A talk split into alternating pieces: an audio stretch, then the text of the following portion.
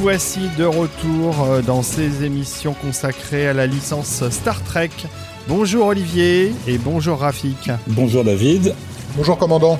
Comment allez-vous, euh, vous qui êtes toujours confinés Car je vous le rappelle, chers auditeurs, nous sommes en confinement et nous enregistrons chacun de chez nous. Donc si vous avez des petites étrangetés au niveau son, euh, c'est normal, c'est parce que nous, nous, nous, faisons ça avec les moyens du bord, mais des moyens quand même qui nous permettent chacun d'enregistrer notre piste son et de pouvoir participer. Les moyens euh, technologiques dont on notera que à l'époque euh, où nous découvrions euh, la série Star Trek, euh, ces moyens nous apparaissaient comme de la science-fiction. Exactement. Je te rappelle, David, que dans, un truc fabuleux dans Star Trek, c'est qu'ils avaient des, des visioconférences. Bah, ils, a- ils faisaient de la visioconférence, de bonne qualité, cela dit, entre la Terre et le lointain espace, Mais quand même, via leurs écrans, via l'écran de l'Enterprise. Euh, euh, faut avouer que c'était instantané et euh, il n'y avait pas un seul artefact JPEG de mauvaise communication.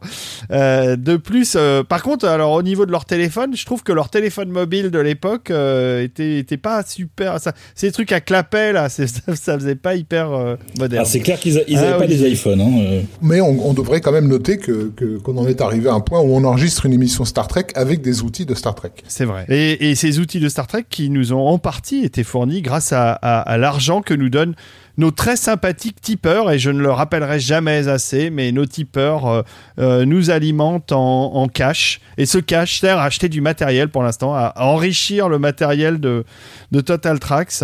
Et un jour, ça nous servira à nous payer des grandes vacances. On partira ensemble. euh, Nos tipeurs garantissent garantissent paix et prospérité. Exactement. Mais on va, on va partir grâce à, à- grâce à nos tipeurs. Je suis sûr qu'un jour on va partir dans les îles, enregistrer Total Tracks euh, aux Bahamas. Qu'est-ce que vous en pensez? C'est ça, c'est une bonne idée. Un spécial Waterworld. Moi, ça me paraît une super idée. Quand on aura le droit de sortir de chez nous, parce que pour l'instant, bon. Donc, euh, merci les tipeurs, euh, merci à tout le monde, merci pour vos petits mots sympathiques sur les réseaux sociaux. Je rappelle, euh, at Trax Total pour euh, Twitter, la page Facebook de Total Trax, euh, mais aussi le mail, le Gmail, si vous voulez nous écrire de, de jolies lettres d'amour euh, éperdues. Euh, c'est traxtotal at gmail.com. On enchaîne sur un Star Trek euh, qui n'est pas forcément euh, ni le plus connu, ni le plus typique de la saga, puisque c'est le numéro 4 euh, des films produits par la Paramount. Star Trek 4 qui date lui-même de 1986, euh, un film qui est sorti presque un an après au cinéma en France. Je comprends d'ailleurs l'hésitation des studios Paramount à le sortir en France, vu le manque de succès de la saga Star Trek à l'époque au cinéma en France. Mais évidemment, à l'international, euh, ça fonctionnait plutôt pas mal, même plutôt très bien. Et là, c'est toujours Leonard Nimoy qui est aux commandes du film et qui décide de, changer totalement de ton et d'aller dans une direction auquel on ne s'attendait pas forcément, puisque malgré le fait qu'il y a eu de nombreux voyages dans le temps dans la série originale Star Trek, on s'attendait pas à un tel scénario dans le film, puisqu'ils ont emprunté un oiseau de proie euh, Klingon euh, pour euh, s'échapper du sort funeste que leur réservait la destruction de la planète Genesis à la fin du troisième film, n'est-ce pas? pour ceux qui suivent. Et euh, ils ont atterri sur Vulcain, ont récupéré un Spock à peu près en bon état, et donc ils sont prêts à repartir pour de nouvelles aventures, toujours à bord de cet oiseau de proie, et ils vont aller vers la Terre. C'est d'ailleurs pour ça que le film s'appelle Retour sur Terre. Mais pas la Terre euh, de leur époque, mais ils vont remonter dans le temps, car il se passe à peu près la même chose qu'au début du premier film. La Terre est menacée par une entité extraterrestre inconnue, et qui semble avoir un... Là, c'est un pouvoir sur le climat euh, de la planète, et vous, euh, la planète Terre, a un sort funeste euh, à court terme. C'est ça, les amis J'ai bien résumé? C'est ça, globalement. Le film est pas vraiment passionnant. hein, Alors, pour le coup, c'est vraiment un projet de Nimoy. Il avait plus de latitude artistique, on va dire, qu'il n'avait sur le précédent, puisque dans, dans, dans le 3, il devait finir l'arc narratif mis en place dans le, dans le deuxième. Euh, là, il avait, il avait open bar, donc il a, il a travaillé sur le script. euh, toute la base, c'est- c'est son, c'est son idée. Et basiquement, le film est une comédie. Dans des conditions un peu un peu particulières puisque euh, au départ William Shatner voulait pas revenir Tout à fait. Ah bon? euh, sur la franchise et ils avaient commencé par développer un, un Star Trek au passé, Une préquelle. des jours de formation à la à Starfleet en fait. Ouais. Ouais, une, une sorte de préquel. Donc du coup sans euh, sans Kirk. Finalement, euh, la Paramount a sorti son chéquier, donc euh, donc Shatner est, revenu et, et Shatner et Nimoy en gros se partageaient, euh, je crois, 2,5 millions de dollars sur le budget du film. Ouais. Ce qui d'ailleurs à l'époque avait euh, plutôt convaincu la Paramount de commencer à, à préparer un après euh, un après Star Trek. Ça commençait à leur coûter un peu cher en fait. Hmm. Et le développement de, de ce qui va devenir la, la, la série télé euh, à venir, donc Next Generation il vient en partie de ça, des, des demandes délirantes euh, de salaire qui étaient exigées par Shatner. C'est classique euh, dans toutes les grosses productions cinématographiques. Hein. Je pense que Disney Marvel euh, aussi euh, se retrouve aujourd'hui confronté au salaire euh, euh, mirifique de toutes les stars qui composent leur, leurs aventures. Et quand ils font des Avengers, ils se retrouvent à devoir payer des sommes pharaoniques le casting avant même de commencer la première image de tournage. Mais à l'époque, euh, c'était le début de ce genre d'inflation euh, délirante euh, des castings. Et c'est vrai que Nimoy et, et, Shatner étaient les deux stars de Star Trek. Oui, ça aurait pu être encore pire, puisque donc déjà dépenser 2,5 millions pour des, des sexagénaires, enfin je sais plus quel âge ils avaient à l'époque, mais ils étaient plus de, toute dernière fraîcheur. Mais en plus de ça, dans l'espoir de, booster un peu le, la franchise auprès d'un public euh, qui n'était pas euh, amateur de, de, la série, donc de Star Trek, Jeffrey Katzenberg avait même proposé de, de leur coller euh, Eddie Murphy dans les pattes, puisque... Oh, ça aurait été génial Puisque le flic de Beverly Hills venait de là, pour le coup, de cartonner dans tous les coins. Et l'idée, c'était, dans, voilà, dans leur retour dans le passé, de tomber sur une espèce de personnage de professeur un peu, un peu dingo, qui aurait été interprété par, par Eddie Murphy un spécialiste des baleines, donc, mais ça, c'est resté. Le scénariste du flic de Beverly Hills, Daniel Petrie, avait, avait bossé, en fait, sur ce script-là, mais qui n'a pas convenu à Eddie Murphy, qui a préféré se lancer dans ce qui deviendra son plus grand chef-d'œuvre euh, à, à, tout jamais, hein, qui est euh, Golden Child de l'enfant du Tibet. Ah, Golden Child. voilà. Qui, qui, pour le coup, a été un succès, par contre. Le film Ouais. a été rentable. Hein. On se demande pourquoi, mais effectivement. Mais il n'est pas resté dans les mémoires, effectivement. On peut signaler la présence de Charles Dance, qui était très bien, euh, qui a toujours été très bien. Et donc il y a eu beaucoup beaucoup de réécriture euh, avant qu'ils finissent par demander de l'aide à, à, Nicolas Meyer, donc qui avait écrit le, le 2, pour essayer de, de, booster un peu un récit qui était un peu un peu problématique parce qu'au départ il n'était pas question de d'aller sauver les baleines.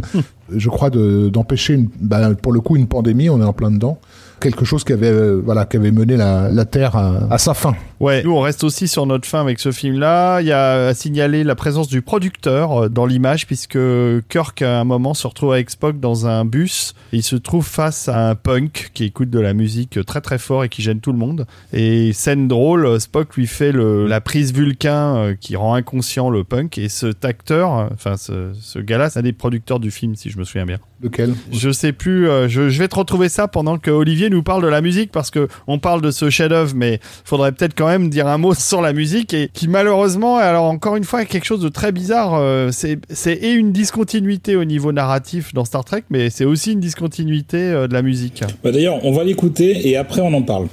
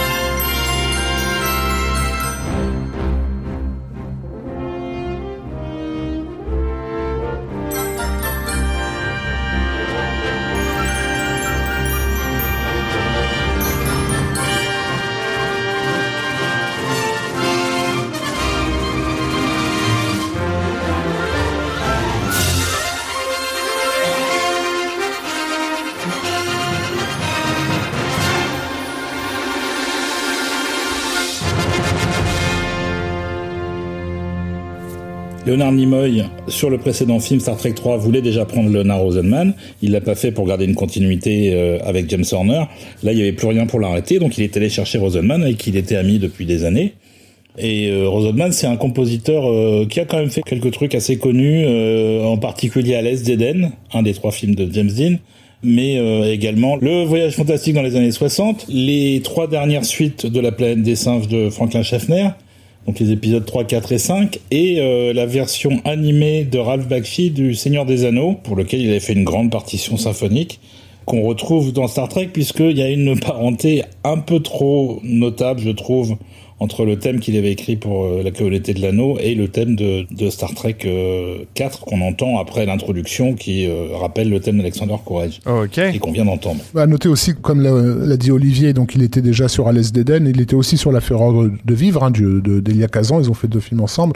Mais, mais surtout, Rosenman, dans les années 50, parce que donc il est plus tout jeune, hein, il est plus de première fraîcheur, il est connu aussi comme un compositeur, on va dire, expérimental. Et son tout premier score pour Hollywood, c'est pour un, drame de Minelli qui s'appelle La toile de l'araignée en 55, qui est considéré comme le premier score euh, dodécaphonique jamais composé pour le cinéma. Dodécaphonique. Dodécaphonique, oui, à 12 tons. Je ne connaissais pas le terme. À 12 tons, oui, c'est ça, Maintenant, je, vois. C'est-à-dire qu'en en résumé, euh, en dehors des musiciens, personne n'est en mesure d'écouter plus de, deux minutes euh, d'affilée, quoi, si tu veux. C'est un peu la définition. Mais par contre, ça marchait très bien sur des films justement qui mettaient en scène des des psychoses, des névroses, euh, des choses comme ça. Donc il s'est spécialisé là-dedans dans les années 50 en fait. Sur, euh, il a amené cette, cette musique, on va dire entre guillemets exigeante, dans le mélodrame euh, hollywoodien mais c'est quelqu'un qui qui est pas même s'il a fait les planètes des singes dans les 70s son rapport à la à la SF il, est il est lâche quoi c'est de la très très vieille école Rosenman hmm. donc sa façon d'aborder d'aborder une franchise comme Star Trek c'est pas celle d'un James Horner qui doit avoir euh, presque 30 ans de moins que lui quoi, à l'époque. Enfin, Olivier me, contredira peut-être, mais il y a quelque chose d'innocent. Excuse-moi, il était 1924, euh, Rosenman. Ah non, je, je, ne contredis pas, je vais même euh, dans ton sens encore plus loin. C'est-à-dire que sans remettre en question la qualité de ce qu'écrivait Rosenman pour le cinéma, même si je trouve ça un petit peu toujours pareil, il y a énormément de similarités entre les différents scores qu'il a fait. Euh, J'ai pas cité tous les films, il en a quand même fait beaucoup. Mais malgré ça, il avait un regard un peu méprisant vis-à-vis d'Hollywood et vis-à-vis du fait de travailler pour le pour le cinéma. C'est-à-dire que lui, ce qu'il faisait, qui lui semblait important, c'était ses compositions pour le concert. Et c'est quelqu'un d'assez prétentieux, euh, d'après tout ce que j'ai pu lire sur le sujet et même ses interviews, il avait un peu le, le melon.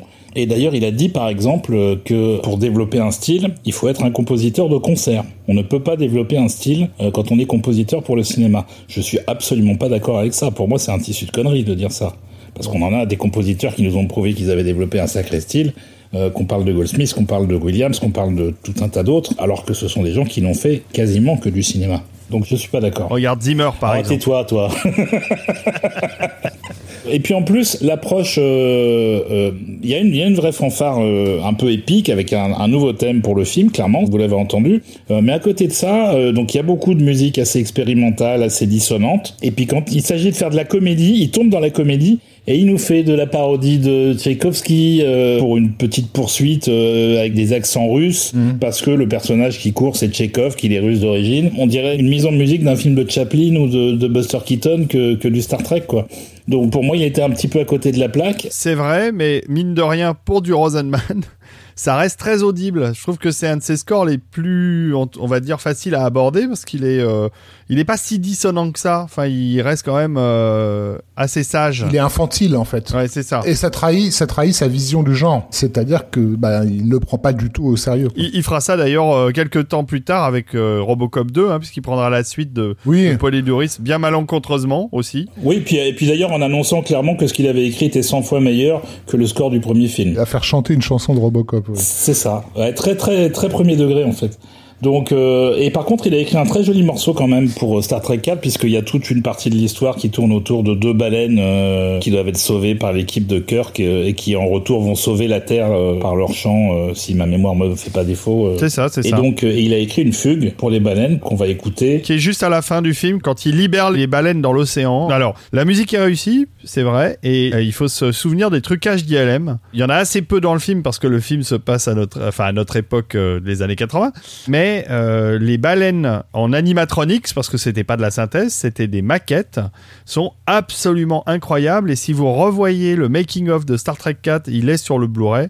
Vous verrez comment ils ont fabriqué ces baleines en miniature animée, euh, comme des petits sous-marins. C'est fantastique. C'est vraiment un très très très beau boulot euh, d'effets spéciaux. Et ça marche très bien euh, dans le film. Et c'est vrai qu'il y a quasiment pas de vraies baleines dans le film. C'est quasiment que des effets spéciaux. À noter qu'il a repris dans le film certaines des musiques atmosphériques qu'il avait déjà composées pour le voyage fantastique. Enfin, en tout cas, dans, dans la même voilà. Et, et, sinon, la fugue des baleines est inspirée de Vivaldi. D'accord. Voilà. Bah, on écoute ça alors.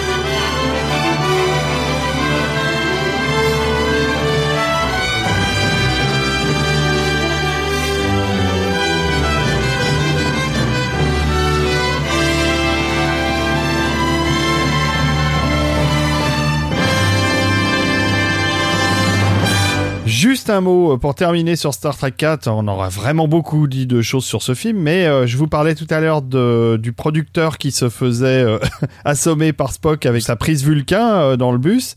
Et donc le gars s'appelle Kirk R. Satcher. C'est un des producteurs associés du film et qui ensuite enchaînera sur une carrière où il va produire les films et les séries télé de Jim Henson sur les Muppets par exemple. Il va reprendre aussi des, petits rôles euh, dans les séries des Muppets. Voilà. Je clôt la longue partie sur Star Trek 4 pour enchaîner sur 1987, euh, euh, un retour à la télévision pour la série Star Trek, avec aussi le retour de Jerry Goldsmith, bien involontairement pour lui, puisque on va utiliser son thème de Star Trek 1 qui a tellement marqué les fans pour s'en servir de thème principal de la série The Next Generation avec le fameux capitaine français, le capitaine Jean-Luc Picard, qui n'avait euh, pas grand-chose de français puisqu'il avait plutôt un style très anglais, euh, l'acteur Patrick Stewart, Sir Patrick Stewart maintenant. Ah, il, est, il est anglais. Il est anglais, exactement. Et donc, Olivier, le retour de Jerry Goldsmith Alors, le retour de Jerry Goldsmith, mais d'abord euh, le retour de Gene Roddenberry, puisque initialement la série est produite par Roddenberry. Mais ben oui. On lui a demandé de prendre du recul vis-à-vis -vis des films, parce que c'est ce qu'on disait euh, précédemment. Euh, le premier n'a pas été le succès attendu, donc on lui a un peu enlevé les rênes sur les 2, 3, 4. Ça continue de bien marcher en termes de recettes au cinéma. Donc ils se sont dit qu'effectivement, euh, relancer une série, c'était pas forcément une mauvaise idée. Donc ils ont fait appel à Roddenberry, mais il va rester globalement que sur la première saison.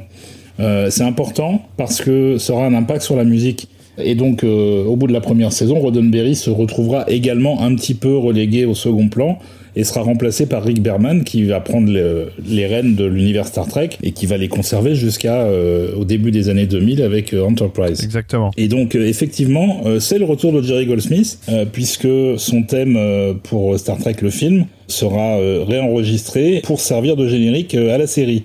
Cela dit, ça n'était pas ce qui était prévu initialement, puisque le premier compositeur choisi pour euh, TNG, comme on l'appelle euh, chez les Trekkies, euh, c'était Denis McCarthy. C'était un compositeur qui travaillait déjà à la télé, qui avait fait entre autres choses des épisodes de MacGyver. Il avait travaillé sur V, sur Dynasty, sur les Colbys, dont David est tellement fan. J'adore. Et ça a été le, le premier à être choisi pour développer l'univers musical de la série. Et il avait écrit un thème pour The Next Generation qui n'a pas été conservé en l'état comme thème principal on, l'entend quand même euh, à l'occasion dans les épisodes, mais euh, il avait fait une version pour le générique qu'on va maintenant écouter. Ah, excellent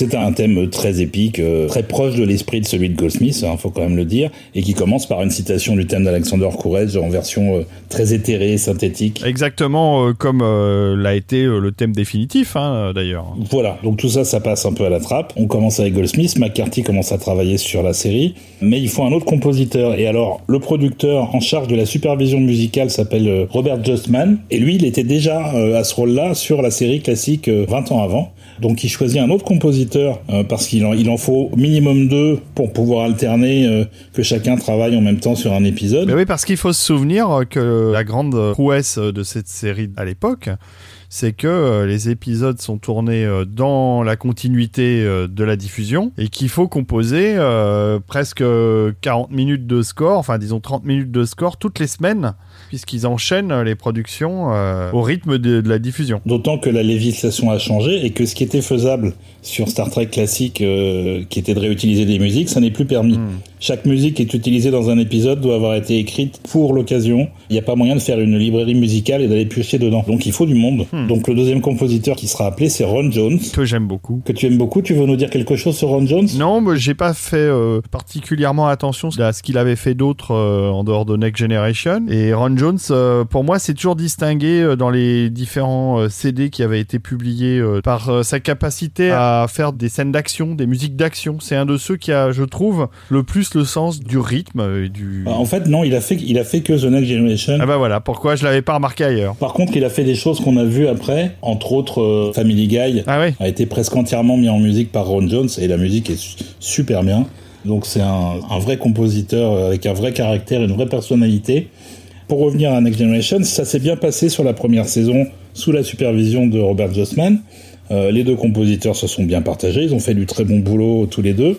Et à la fin euh, de cette saison, Jossman a été remercié et c'est Rick Berman qui a repris la main sur la supervision de la musique. Et c'est quelqu'un qui n'a pas du tout la même vision que celle de Jossman et de Roddenberry, qui voulait vraiment une musique euh, in your face, très remarquable, thématique, mixée en avant, etc. Et Berman, lui, veut du papier peint. Il veut pas de thème ou pas de thème notable, remarquable, euh, quelque chose qui soit très en retrait. Hmm. Et ça va être sa demande dès la deuxième saison. McCarthy va plutôt bien jouer le jeu et va arriver à le faire sans, sans, trop de difficultés. Ron Jones, lui, il veut pas. Oui, mais ça m'étonne pas. Il n'arrive pas, donc il continue à bosser quand même, euh, chacun de leur côté.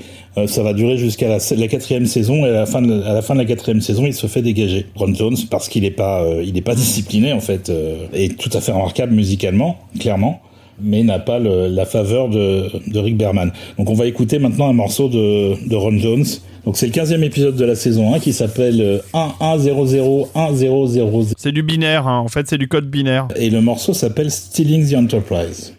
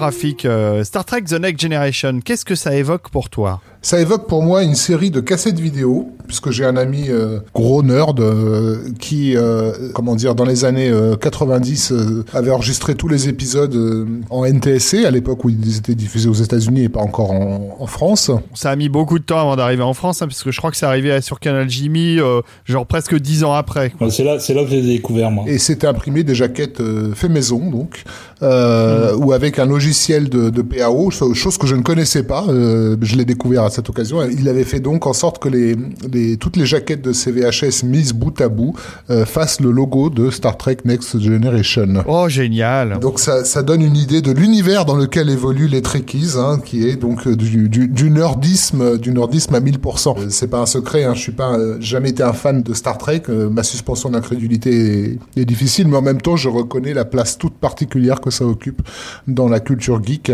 au vu de la maladie mentale de ceux qui les regardent et consomment voilà, donc, euh, donc voilà ce que ça évoque pour moi. Star Trek Next Generation, c'est nerd, N-E-R-D en majuscule. Et c'était euh, c'était quand même une série assez formidable pour les fans de science-fiction en général, parce que les thèmes, ce qui est extraordinaire dans NextG, c'est les, les thématiques SF qui sont abordées avec beaucoup de sérieux, les relations entre les personnages et surtout toutes ces créations de personnages qui ont une identité forte comme l'android Data, le Klingon euh, qui se retrouve au milieu euh, de la, du reste de l'équipage à la Fédération et qui à l'époque euh, restait encore l'ennemi. le Klingon c'était l'ennemi. Donc là on sent bien hein, l'influence d'ailleurs de, Gene Roddenberry sur le, sur le scénario de base. Clairement comme il était au lancement de la série très impliqué, il a vraiment répliqué les, la philosophie qu'il avait mise en place déjà sur la, la série d'origine et c'est resté. Hmm. L'esprit Star Trek est resté même, même alors que Roddenberry n'était plus très présent dans la production. Moi je, je suis très fan de la série moi, je l'ai découvert plus tard, hein, comme tu disais, sur Canal Jimmy,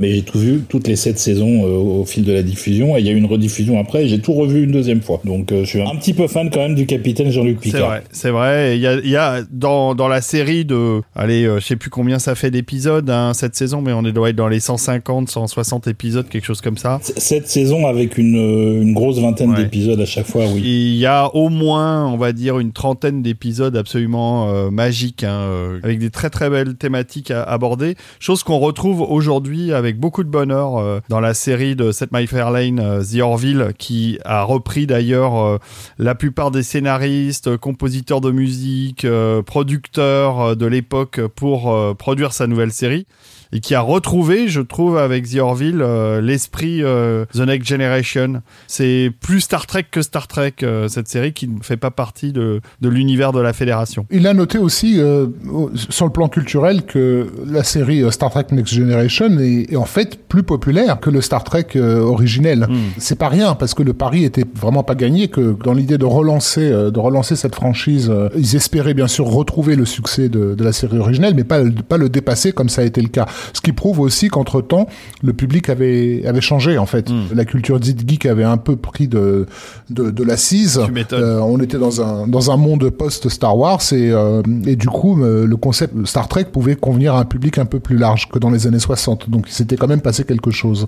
Dans toute la, la franchise, sur plusieurs décennies, Star Trek Next Generation reste le, le haut du panier en termes de, de popularité immédiate. Et puis, la Paramount avait vraiment mis le, le paquet, c'est-à-dire que le budget moyen des épisodes c'était un million trois par épisode. Hmm. Alors évidemment, on n'est pas dans une inflation comme on a eu depuis pour Game of Thrones. C'est énorme. Et là, on est en 1987, c'est énorme, pour de la télévision. Et c'est pour ça que chaque épisode aura droit à sa musique enregistrée avec euh, un orchestre de 30 à 40 musiciens. C'est quelque chose qui avait encore un petit peu court à l'époque, mais pas tellement. On était déjà passé beaucoup au synthé à la télé pas pour Star Trek, euh, et c'est quelque chose qui a complètement disparu maintenant euh, en termes d'application budgétaire dans la musique. En tout cas, euh, j'abonde dans le sens de Rafik sur le fait que la série est un marqueur important. Elle, elle l'est d'autant plus qu'elle sert de base aux deux autres séries qui ont suivi, qui sont absolument dans la même époque. Et ce n'est qu'avec la quatrième série, avec Enterprise, qu'ils ont décidé de changer d'époque. Et ça leur a pas tellement réussi, puisque la série a pas été au bout des sept saisons comme l'avait été euh, Deep Space Nine et Voyager, qui sont les deux séries qui ont suivi euh, Et c'est incroyable. Ils ont réussi à tenir un arc narratif pendant plus de 10 ans, hein, pendant 13 ou 14 ans, euh, sur la même époque, sur le même type de hiérarchie qu'il y a au sein des vaisseaux et de technologie, enfin tout, tout l'univers de Star Trek qui était restreint, on va dire, à l'époque de Next Generation pendant très longtemps, d'où le fait que ça reste pour les Trekkies quelque chose d'extrêmement marquant. Et là, on va encore écouter un morceau de G, euh, Olivier Alors, on va encore écouter un dernier morceau. Donc, on parlait du départ de Ron Jones. Euh, il fallait le remplacer. Ils sont allés euh, chercher un autre compositeur qui s'appelle euh, Jay qui avait travaillé un petit peu pour le cinéma avant, mais rien de super notable. et qui va enfiler le costume de Starfleet comme un gant et faire des très belles partitions. Il va rester également sur les séries suivantes. Et là, on va parler d'un épisode qui s'appelle The Inner Light, qui est un très bel épisode autour du capitaine Picard, ah oui. où en fait, sans raconter tout l'épisode, euh, il vit une, une, vie alternative pendant des dizaines d'années. Et en fait, ça va, ça va dans le temps de la série, ça va durer que 25 minutes. Mais lui, il va avoir l'impression d'avoir vécu une vie entière jusqu'à jusqu'à sa mort, et s'être marié, avoir eu des enfants, etc. C'est très émouvant. Et il apprend à jouer de la flûte. Et le morceau de, de musique qu'on va écouter, c'est une version orchestrale du thème de l'épisode où Picard joue de la flûte et après c'est repris par l'orchestre. Et c'est vraiment un des trucs les plus réussis de Jay Chataway sur euh, tous les épisodes de Next Generation qui fera de la saison 4 à la saison 7, qui s'est terminée donc en 1994.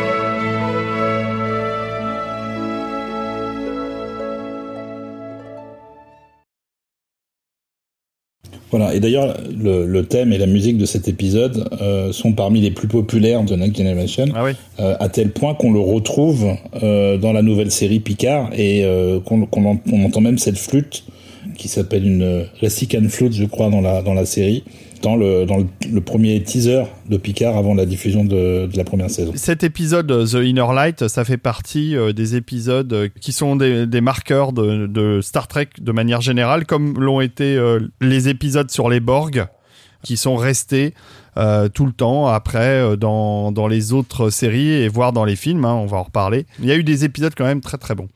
On quitte le monde de la télé pour retourner au cinéma car euh, Paramount se dit qu'il serait bon aussi quand même de faire de continuer à faire de l'argent avec les films. Et la patatras Kirk avait menacé euh, comme vous l'avez dit de quitter euh, le film enfin la série de films il a aussi dû euh, faire pression euh, très fortement en disant il n'y a pas de raison qu'il y ait que euh, Leonard Nimoy qui soit réalisateur d'un Star Trek. Moi aussi, je veux en faire un. Ah mais c'est exactement ça. Hein. En fait, ouais. Il a fait un caprice. C'était pas forcément un caprice, hein, c'était c'était par contrat puisque dès les années 60 sur la série télé, en fait, ils avaient signé un contrat qui disait que il y avait en gros il y avait deux stars sur sur la série qui étaient Leonard Nimoy et William Shatner et tout ce qui était donné à une star devait être donné à l'autre en compensation.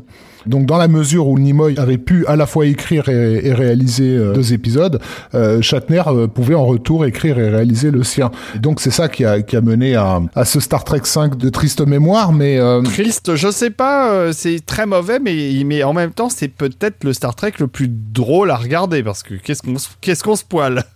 Quelque part, oui. Il est à, à l'image de, de, son auteur, involontairement comique, mais aussi il a il a il a quand même eu pas mal de difficultés de développement puisqu'il a quand même dû subir à la fois une grève euh, des scénaristes, euh, une grève des, des, des teamsters, hein, donc le, les camionneurs euh, qui amènent le matos, et une inflation budgétaire qui a obligé à, à couper radicalement dans, dans, le budget effets spéciaux. Et ah oui. il y a ça. Et là où il y a du caprice, effectivement, c'est c'est lorsque Shatner a vraiment insisté parce qu'à l'époque il était fasciné par les télévangélistes, donc ça lui a donné l'idée d'explorer la question de la divinité dans cet épisode, ce qui a posé des problèmes avec euh, à la fois le studio et, et les autres membres de l'équipage parce qu'ils n'étaient pas forcément d'accord avec la tournure que prenait la franchise, qui était une franchise qui justement avait déjà euh, abordé les questions métaphysiques, mais en restant très très culturellement neutre, on va dire. Or, euh, là, dans, dans, dans, le développement de William Shatner, dans, il y avait cette idée de, de, partir à la rencontre d'un dieu qui est clairement un dieu euh, judéo-chrétien euh, bien identifié, quoi. Et c'était pas du tout dans l'esprit Star Trek pour pas mal de gens qui travaillent sur la franchise. Mm. On le rappelle, euh, Star Trek, c'est les Nations Unies. Donc, c'est peuple du monde, unissez-vous. Et les peuples du monde, ils ont différentes approches de la, de la, de la métaphysique. Là, on n'était pas vraiment dans, dans, le cas. Il y a eu beaucoup, beaucoup de, de réécriture. Ça, ça, a été vraiment assez long euh, à développer. Ils ont à nouveau euh, essayé d'appeler au, au, secours euh, Nicolas Meyer, mm -hmm. qui les a envoyés bouler cette fois cette fois-ci. Et enfin, en, donc en, en, dernier recours, il y a eu euh, la décision de ne plus faire appel à ILM, qui d'une part est devenu beaucoup trop cher, et aussi qu'ils étaient à fond euh, tous les sur à la fois Ghostbusters 2 et, et Indiana Jones et la dernière croisade. Euh, donc ils avaient même plus de personnel à leur livrer. Alors c'est pas tout à fait vrai parce que ILM a quand même fait un boulot, un petit boulot sur Star Trek 5 euh, qui a été qui a été fait à la palette graphique et, et c'était les débuts de Photoshop et de ce genre d'outils et pour un million de dollars ils ont retouché euh, les fesses de, de Shatner. Dans la scène d'ouverture euh, où, où, il se met en scène euh, tout seul en train de grimper une montagne. Et donc il y a des plans on le voit en contre-jour on voit sa silhouette svelte. Tout ça est retouché informatiquement. Ça a coûté une fortune pour réduire les fesses de, de Shatner qui étaient beaucoup trop grosses à l'écran. C'était encore de l'argent bien dépensé. et, donc, et donc on va écouter maintenant la musique qui accompagne les fesses de William Shatner et on vous en parle après.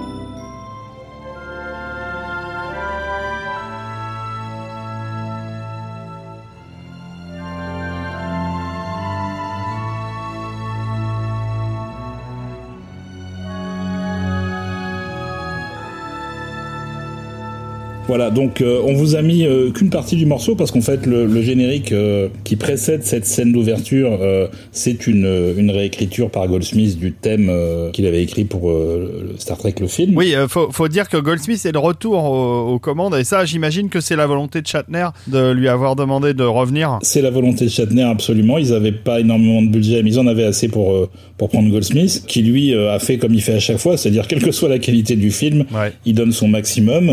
C'est aussi ce qu'il a fait là. Et il a écrit donc pour cette scène. Donc c'est une scène d'escalade euh, sur un, un rocher qui s'appelle euh, El Capitan, Bah tiens. une formation rocheuse euh, de presque un kilomètre de haut dans la vallée de Yosemite, donc aux États-Unis. Euh, qui est très utilisée par, par les gens qui font de l'escalade. Et donc, on, on voit Shatner qui grimpe. euh, Qui grimpe à main nue. Parce qu'il veut retrouver le, le goût des choses simples et prendre des risques. euh, Et à côté, il y a Spock sur des boots euh, qui lui permettent d'être en, en suspension. Des chaussures de ski modifiées. voilà. Et, et donc le morceau, euh, vous avez pu écouter, est tout à fait magnifique. On est très dans l'ambiance americana, très euh, Aaron Copland, tout en étant un morceau de Goldsmith qu'on reconnaît immédiatement. J'adore ce score de Goldsmith sur Star Trek 5 parce que on y retrouve euh, tout ce qu'il avait fait sur Star Trek 1 mais remixé, c'est-à-dire il s'est remix avec un- une qualité d'enregistrement excellente. Et il, a même poussé les curseurs euh, plus loin pour tout, c'est-à-dire que l'intro, euh, comme vous pourrez l'entendre en écoutant le disque, l'intro a une montée en violon qui n'était pas euh, dans le thème d'origine de, Star Trek The Motion Picture, une montée très énergique. J'aime beaucoup ce score de Star Trek 5 même si je ne suis pas fan du film. Il a rajouté aussi ce qui commençait à devenir son style de la fin des années 80, début des années 90, puisqu'on a aussi euh, de la rythmique euh, synthétique qui vient se mêler euh, de ça, qu'il avait la même année pas mal utilisé sur un film complètement oublié qui s'appelle Léviathan. Moi, j'ai pas oublié le film. dont il avait fait un dont il avait fait un chouette score. Euh, et on retrouve un peu les mêmes euh, les mêmes rythmiques dans Star Trek 5 et puis euh, il y a le thème de la planète Shakari euh, qui était un jeu de mots autour de Sean Connery soit dit en passant parce que Shatner espérait euh, que la voix du dieu euh, soit donnée à, à Sean Connery. Donc le, le thème de la planète Shakari en fait ressemble beaucoup à- au thème des, des licornes dans, le, en légende qu'il Ouais. avait fait donc euh, deux ans trois ans avant. Non, mais ça a été une très belle période pour Goldsmith. Comme tu disais, Olivier, malgré le film, euh, a arrivé à nous sortir des scores incroyables. On pense aussi aux mines du roi Salomon, à genre de truc où, Oui. où les films étaient d'une indigence rare et où, où Goldsmith sortait des scores complètement euh, incroyables. quoi. Oui, et puis ça annonce aussi pas mal de choses qu'il fera dans les années 90. Euh, Le thème qu'on vient d'écouter là, c'est euh, c'est quand même assez proche stylistiquement de ce qu'il fera pour des choses comme The Edge. Donc euh, bah, c'est toujours du bonheur pour le pour les oreilles. Il y a des fois que le film le soit pour les yeux. À la même époque, d'ailleurs, il sort un score incroyable qui est euh, Lionheart Mm. pour euh, Franklin Schaffner, en, qui 80, est son- en 87 un de, ouais. ses, un de ses réalisateurs euh, amis, Ouais. mais le film est un- impossible à regarder quasiment. Enfin, c'est une. Ce qui était intéressant avec euh, euh, les scores à cette époque-là, c'est qu'on les on découvrait les scores avant de pouvoir découvrir les films, Hmm. ce qui n'est plus forcément le cas aujourd'hui. Et donc on avait largement le, le loisir de se de fantasmer euh, des images euh, que la musique euh, évoquait. Là sur, sur Star Trek 5, moi j'ai vraiment eu cette expérience dingue de visualiser des choses plutôt euh, extraordinaires parce que la musique les, les évoquait. Et, et, et lorsque je lorsque tu découvres le film, tu t'aperçois que non, le super morceau, en fait, c'est une femme chat en train de faire un striptease, quoi. Tu vois. C'est La- ça. la- la- Euh, Ah oui, euh, il y a le striptease de Uhura aussi, quand même. La pauvre femme qui avait plus de 60 ans, euh, qu'on force à se mettre quasi nue dans le film, c'est quand même, c'est quand même, ça fait pitié. hein. Mais c'est- c'est- Sachant qu'en plus c'est un c'est un fantasme auditif qui a duré puisque le film n'est jamais sorti en France. non, alors celui-là, non, Et ils qui- l'ont pas sorti. Et qu'on a dû attendre la diffusion sur Canal Plus pour le voir. Donc euh, on s'attendait à un chef-d'œuvre. Euh, parce qu'on s'était écouté le disque en boucle pendant des mois, des années. C'était pas exactement ça qu'on avait devant les yeux. Non, mais en fait, le film aurait pu ne pas être si naze si euh, il n'y avait pas ces deux trois scènes complètement what the fuck et ridicules. Et si les effets spéciaux avaient été réalisés par ILM, le film se serait probablement un peu mieux tenu. Sur les effets spéciaux, donc ils se sont rabattus sur un, gars qui s'appelle Bran Ferren, qui est un ingénieur un peu un peu touche à tout, euh, assez brillant. hein. Il est surtout euh, connu pour euh, pour faire tous les effets des concerts délirants de de Pink Floyd, David Bowie, euh, etc. Donc en termes d'effets physiques, euh, il, est, très doué. Et en gros, lui, son bah, parti pris pour euh, justement rester dans les limites euh, bu- budgétaires, c'est d'éviter au maximum le, tout le travail optique euh, auquel ILM était, était accoutumé pour faire le plus de in-camera en fait. Il a fait des très belles choses sur euh, Au-delà du réel de Ken Russell, ou même sur le film La petite boutique des horreurs, la, la, la version euh, 80, de 86. Ah oui, Voilà. ouais, c'était Donc très c'est bien. c'est c'est un gars qui se, dé- qui se débrouille, hein, qui est un, un ingénieur ingénieux. Je crois, je veux pas dire de bêtises, qu'il est à l'origine de la fonction d'ailleurs sur les iPhones qui permet de, de zoomer dans l'image en écartant les doigts. Ah. Mais donc euh, il a privilégié par exemple la rétroprojection euh, au lieu de, de faire de la, du compositing. Et effectivement, quand on voit William Shatner euh, devant son, son, son écran de rétroprojection en train de lever les bras en l'air, euh, et enfin voilà, on regardait aussi ces films-là pour les effets spéciaux à l'époque et avoir des effets euh, des années 50. ça- Et encore une fois, on rappelle que l'Enterprise, surtout dans les films, et les vaisseaux sont des personnages à part entière. On retrouvait l'Enterprise flambant neuf à la fin de Star Trek 4, et le- et l'équipage récupérait un Enterprise magnifique. Et paf, à Star Trek 5, c'est plus qu'un tas de boulons qui déconnent. Il n'y avait pas de, de- d'enchaînement logique. C'était frustrant et décevant à ce niveau-là aussi. Bon, bref, on va pas épiloguer des heures sur Star Trek 5. Je crois que ça en vaut pas le coup. Est-ce que tu as un autre morceau à nous proposer de ce magnifique J'ai un euh, autre morceau parce qu'il y a, il y a beaucoup de musique d'action euh, dans, Ouais. dans Star Trek 5. euh, il y a même des musiques assez tribales. Il y a une réécriture par Goldsmith de son thème des Klingons. Oui. qui était un bonheur parce qu'à l'époque on n'avait pas autre chose que le, le disque sorti en 80 pour Star Trek le film et il y avait qu'un petit morceau de la musique des Klingons et là il, le développait à un tout autre niveau donc ça c'était quand même assez chouette et donc il y a beaucoup d'actions on vous a, on vous a sélectionné un morceau d'action qui s'appelle Open the Gates euh, et qu'on va écouter maintenant pour conclure sur euh, Star Trek 5 qui annonce presque Total Recall, je trouve.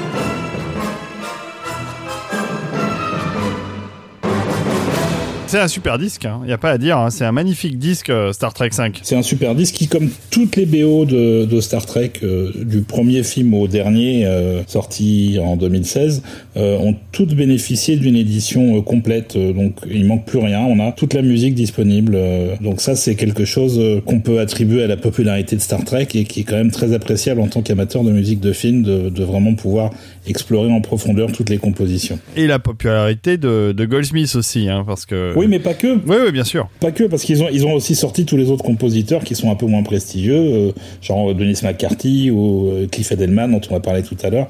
Donc euh, non, non, c'est l'aura Star Trek qui permet ça et qui permet que ça se vende. J'ai oublié d'ajouter un truc important sur Star Trek Next Generation, mais on est dans la période, hein, puisque la série, comme tu l'as dit, va, va durer jusqu'en 1994. J'ai oublié de dire qu'il y avait eu une édition Blu-ray absolument remarquable il y a eu une volonté de Paramount de remettre au goût du jour euh, cette série et de la remettre surtout au niveau des téléviseurs haute définition.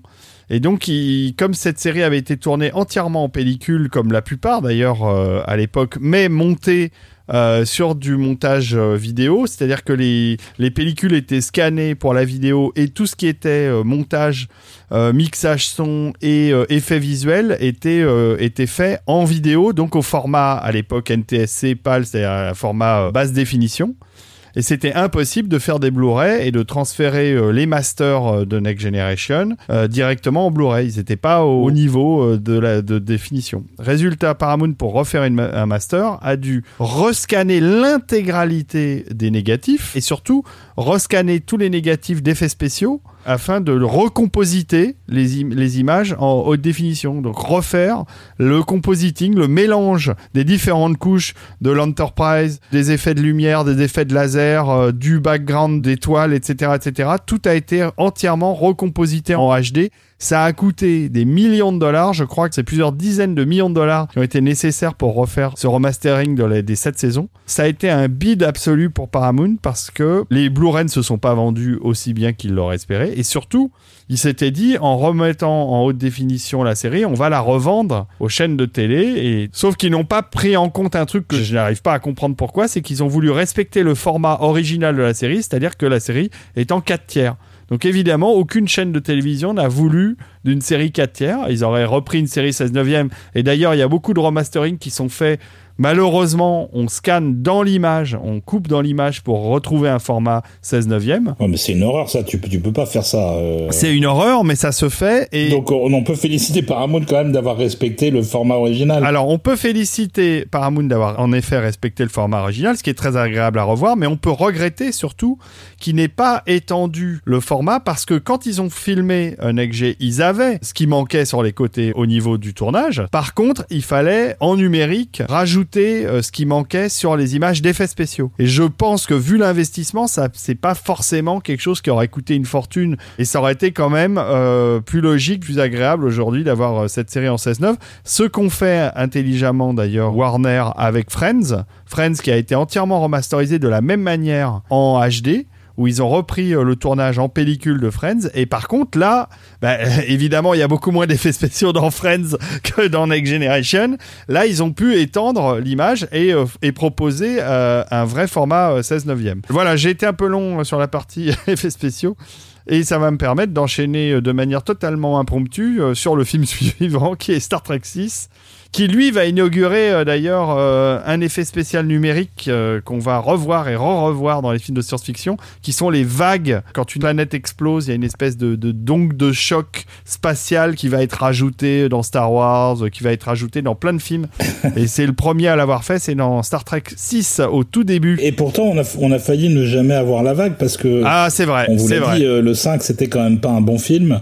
Euh, et apparemment, ça s'est vu, puisque c'est le premier film de la franchise qui n'est pas rentré dans ses frais, qui n'était pas rentable. Et du coup, on a failli ne pas avoir de, de nouvel épisode avec l'équipe euh, d'origine. Et finalement, le 6 a été produit parce qu'on arrivait aux 25 ans de Star Trek et du coup ils se sont dit on va leur faire quand même un dernier film euh, pour qu'ils disent adieu de manière un peu plus digne que ce que le 5 avait donné. Ceci dit, ils étaient quand même retournés sur l'idée de revenir à, à l'académie avec un cast de, de jeunes comédiens, puisqu'ils ont, ils ont quand même pas mal euh, évoqué l'idée de faire un, un, Top Gun spatial, en fait, dans lequel on aurait euh, découvert euh, les personnages à travers le personnage de McCoy, en fait, racontant ses, ses souvenirs de l'académie. On aurait pu découvrir qui était à l'origine Spock, qui était à l'origine Kirk, etc. Et ce projet-là, c'est pas fait, mais il y en a des restes bien marqués la version de Gigi Abrams, en fait. Tout à fait. Donc Walter Koenig avait écrit un, un script dans lequel il faisait mourir à peu près tout le monde, euh, sauf euh, sauf McCoy et Spock. Euh, ça aussi, ça n'a pas été ça n'a pas été conservé. Et donc, bah, une fois de plus, on fait appel à qui? À Nicolas Meyer. À Nicolas Meyer. s'il te plaît, viens, viens sauver cette franchise. Bah là, il va aller au-delà de la réécriture, puisqu'il va carrément réaliser le film à nouveau. Voilà, avec la bénédiction de Nimoy, en fait. Euh, déjà, il était bord de question que Nimoy réalise à nouveau le film, sinon ça aurait foutu en l'air. Vraiment, le Shatner euh, n'aurait pas supporté l'idée qu'il en fasse un troisième. Le truc avec Meyer, c'est qu'il écrit vite. Il va être en mesure de développer quelque chose qui est très très en prise avec l'actualité, puisque donc euh, on vient d'avoir l'écroulement du mur de Berlin, la fin du bloc de l'Est, et donc du coup, bah, la fin de la guerre froide est quand même bah, la, la, franchise Star Trek, elle, elle s'est construite autour de cette idée d'un monde divisé par, par deux clans. Euh, c'est Nimoy qui, qui, fait remarquer à Meyer que bon bah qu'est-ce qu'on fait maintenant des Klingons qui jusque-là étaient nos soviétiques, à peu de choses près. Mm. Donc ils vont commencer voilà à, à, imaginer euh, une tentative de rapprochement de paix euh, entre les Klingons et, le reste de la galaxie, que, à travers un personnage qui s'appelle le Gorkon, qui est clairement construit sous l'identité de Gorbatchev en fait, qu'on appelait à l'époque la Glasnost.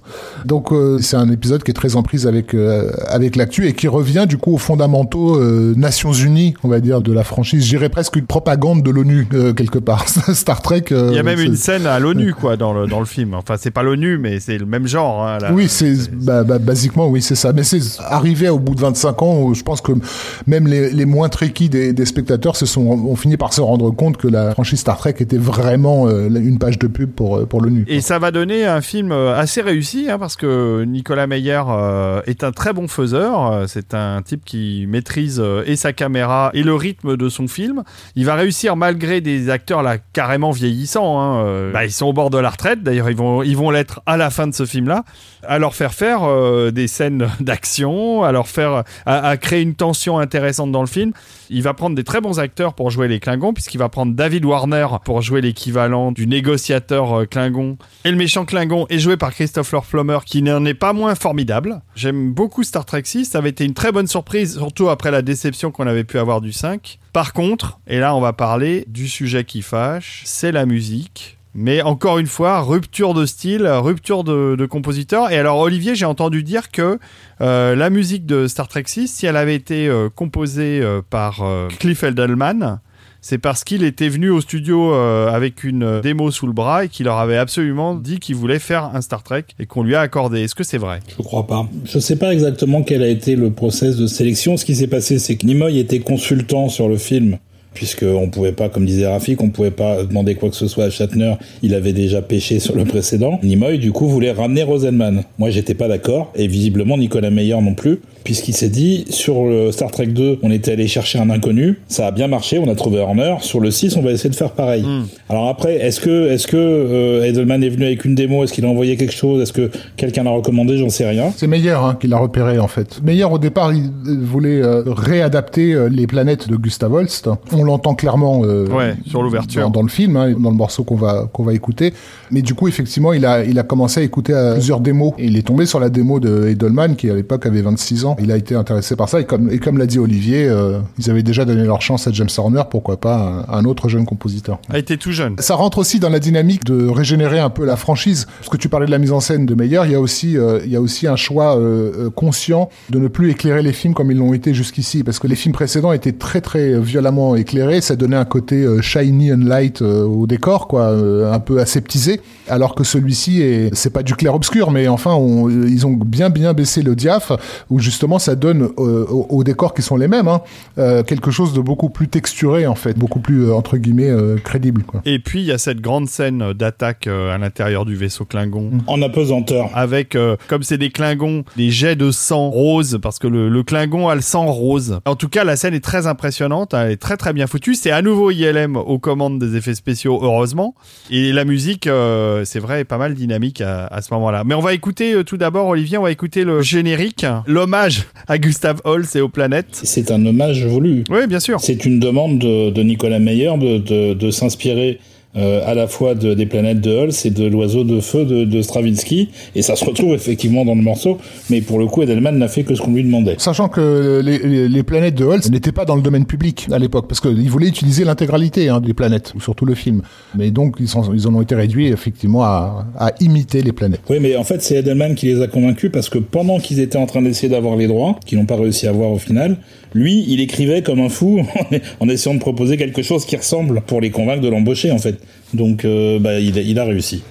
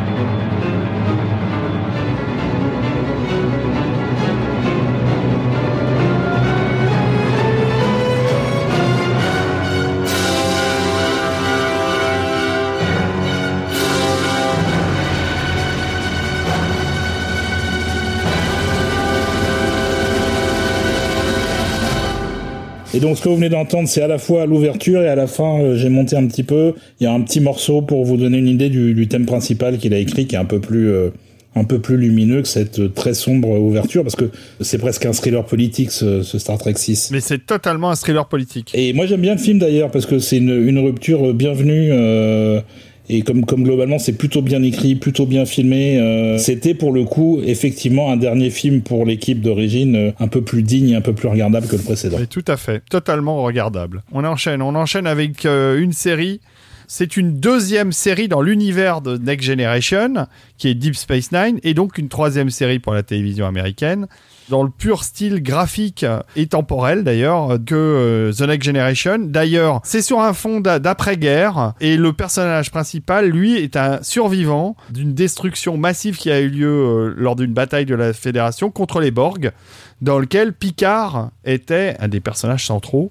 Résultat, il y a vraiment un lien direct entre euh, Deep Space Nine et The Next Generation. Et d'ailleurs, l'Enterprise est là euh, dans le premier épisode et Picard est là aussi. Et même ça va aller au-delà de ça, puisque au bout de quelques saisons, c'est carrément Worf, le lieutenant euh, de l'Enterprise, le chargé de la sécurité et des armes, qui va rejoindre la station Deep Space Nine. Voilà, tu as des choses à ajouter, Olivier, sur la série? Bah, La série est assez magnifique parce qu'elle est beaucoup mieux structurée que l'était euh, The Next Generation, qui était déjà euh, excellente. C'est la première fois dans Star Trek qu'on introduit vraiment des arcs narratifs sur euh, toute une saison, voire sur plusieurs saisons. Donc c'est très bien construit. Alors il y a un parallèle euh, évident qui est fait. euh, C'est c'est comme une sorte de cohabitation entre les Bajoran, les Juifs, et les Cardassians, les ex-nazis. Ouais. Comme s'il y avait une co- cohabitation entre les deux peuples euh, après-guerre. Hmm. La Fédération, donc Cisco et sa, et sa base sont là pour maintenir la paix entre tout ce petit monde-là. C'est assez compliqué. Bah, C'est assez politique, surtout. Il y a des choses assez révolutionnaires euh, à l'époque à la télévision qui sont euh, mentionnées ou qui sont même parfois le thème d'un épisode, comme l'amour entre deux personnes d'un même sexe, euh, etc. Euh, tout ça, c'est un petit peu euh, précurseur, on va dire, de ce qu'on a maintenant aujourd'hui, nous, à la télé. Mais il y avait vraiment euh, des personnages très forts. Enfin, c'était, c'est vraiment une série assez exceptionnelle. C'est ma préférée, hein, ça s'est entendu. Ça s'entend même. Euh, donc, on va quand même parler de la, de la musique un peu. Il est établi à ce moment-là que euh, la ligne musicale depuis The Next Generation, c'est Denis McCarthy, donc il va revenir. Oui. Il a même pas fini puisque Next Generation continue encore pendant deux saisons. Et cette fois-ci, on va le, le laisser faire euh, son thème Qui est superbe. pour le générique qu'on va écouter maintenant.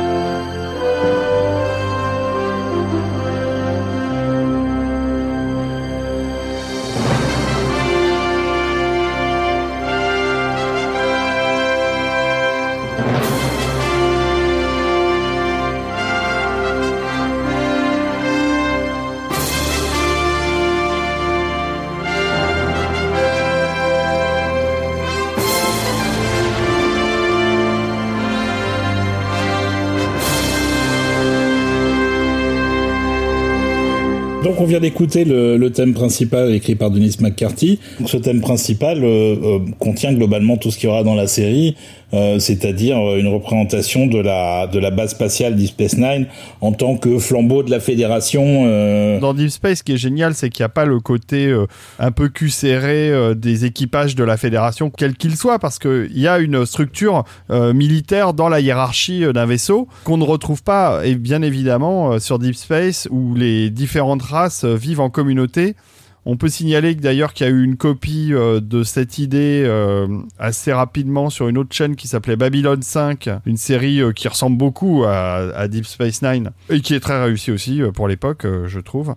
Voilà, mais c'était une grande idée et ça permettait en effet de sortir des sentiers déjà bien connus de l'esprit fédération et de d'équipage, Oui, puis ça donne aussi une idée un peu plus précise de la Fédération en dehors de l'armée entre guillemets justement. de l'exploration. Puisqu'on a aussi les gens du bas, euh, les gens qui travaillent dans la station, euh, le barman a un rôle super important. Par exemple, il y a un bar euh, tenu par des Ferengi. Ouais. Tout ça, ça développe en fait le scope et ça permet d'écrire des personnages qui sont un peu, un peu plus détaillés et un peu plus explorés. C'est que du tout bon. Cela dit, euh, il se retrouve euh, quand même au bout d'un moment confronté au problème du fait que la station elle bouge pas et euh, ils vont euh, ramener un vaisseau afin de pouvoir commencer à se rebalader Oui, un peu ça. parce que ça va leur manquer. C'est ça. Au- va leur manquer quand même. Au bout d'un moment, on se déplace un peu. Juste pour noter, pour les, les similitudes avec d'autres euh, d'autres sagas euh, télévisuelles, euh, tu as cité euh, Babylon 5, on aurait pu aussi citer euh, Battlestar Galactica qui va nous arriver en 2004, Ouais. euh, et pour une raison euh, toute simple, hein, c'est que sur euh, Star Trek Next Generation et Deep Space Nine et Voyager, on a euh, un, scénariste qui s'appelle Ronald D. Moore, qui va être le showrunner de, de Galactica euh, au siècle suivant. Donc il a fait son, son entraînement sur ces multiples euh, reboots euh, Star Trekiens ou Trekiens. Hum. Voilà, donc on va écouter un deuxième morceau d'un épisode euh, encore une fois assez émouvant. D'ailleurs, on n'a pas mis que de l'action, qui s'appelle The Visitor. C'est en fait une timeline alternative où euh, le capitaine Cisco, il a disparu et son fils a grandi sans lui, mais il voit son père revenir le voir euh, une fois toutes les X années. Euh, il apparaît l'espace d'un instant, il redisparaît euh, pour plusieurs années, et son fils finit par, euh, par comprendre que c'est le fait que lui soit toujours vivant qui fait que son père euh, est coincé quelque part euh, dans un univers alternatif, et il décide de se suicider, ce qui va permettre de rétablir la timeline d'origine et de faire revenir son père, et de le faire revenir lui, euh, adolescent comme il était.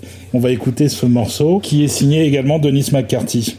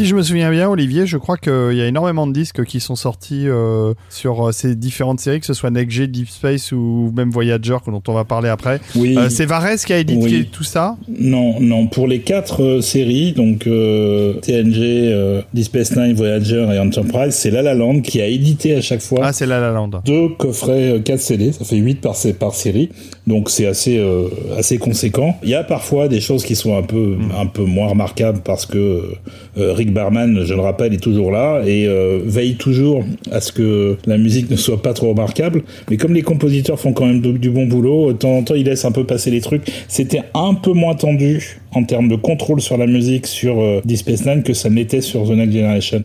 Et d'ailleurs, on le, remarque euh, dans certaines des musiques d'action qui sont pour le coup un peu plus marquées que ce qu'il y avait pour le capitaine Picard.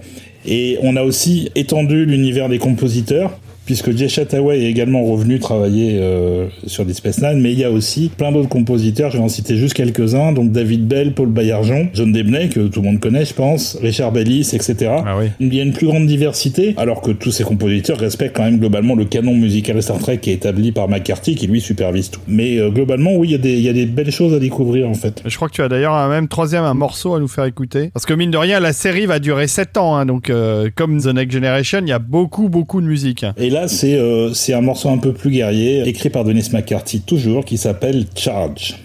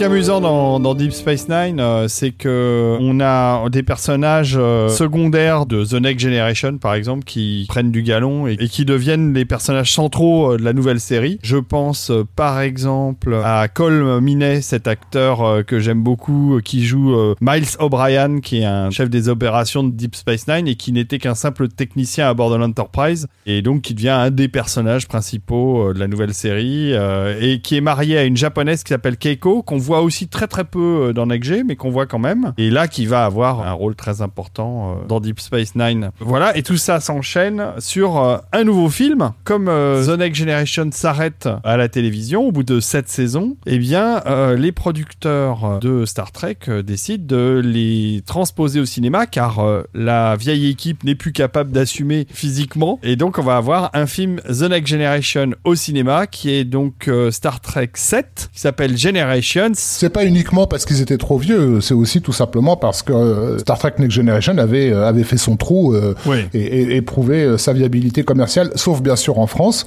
Comme d'habitude, on est le pays qui a apparemment beaucoup de mal avec la avec la science-fiction, avec, la, franchise Star, Trek, et la science-fiction en général. C'est pas juste parce que les autres étaient de la, à la maison de retraite. Quoi. Ouais, enfin n'empêche que c'est vrai que Star Trek n'était pas un énorme succès en France, mais Generations m'a permis de rencontrer en vrai euh, William Shatner puisque euh, il est venu euh, à Gérard May présenter euh, Star Trek Generations. Et c'est là où j'ai pu constater que William Shatner n'était pas tout petit comme on pourrait l'imaginer dans la série, on, on le voit pas très grand. Et en fait, il est assez grand, il fait pas loin d'un mètre 80 et il est assez baraqué et il est pas du tout ridicule et avec beaucoup de charisme. C'était un vrai plaisir de, le- de le voir en vrai. Et donc, il, il tire sa révérence dans Generation. C'est sa dernière apparition, tout Star Trek confondu. Ah, je, je me permets de te reprendre puisque euh, moi j'ai rencontré William Shatner en 1999 Festival de Cannes. On a bu un verre sur la plage pour la promotion d'un film qui s'appelait Free Enterprise. Ah ouais, mais c'est pas un Star Trek. C'est pas un produit officiel, mais c'est dans la droite euh, dans la droite continuité de, C'est vrai. de, de, de Star Trek néanmoins. Et donc, tu as pu constater que c'était pas un abo. C'est- pas un abo, non. Voilà, et, et comme c'est une compétition, moi je vous le dis, j'ai couché avec William Shatner. Euh, si vous voulez en savoir plus, il faut payer. D'accord. C'était toi la femme chat. D'accord. Donc Generation. Revenons à Generations, qui est un film euh, qui va permettre à Denis McCarthy de sortir aussi de la série pour passer au cinéma et de composer un score que je trouve absolument remarquable. J'avais pas spécialement apprécié le boulot, enfin j'aimais bien ce que faisait Denis McCarthy dans la série. Mais là, sur Generation, je trouve qu'il a composé un score euh, superbe. Et on va écouter un morceau d'action, puisque l'Enterprise se trouve très vite plongé dans l'action dès le début du film. Et ça s'appelle Kirk Saves the Day, et j'aime beaucoup.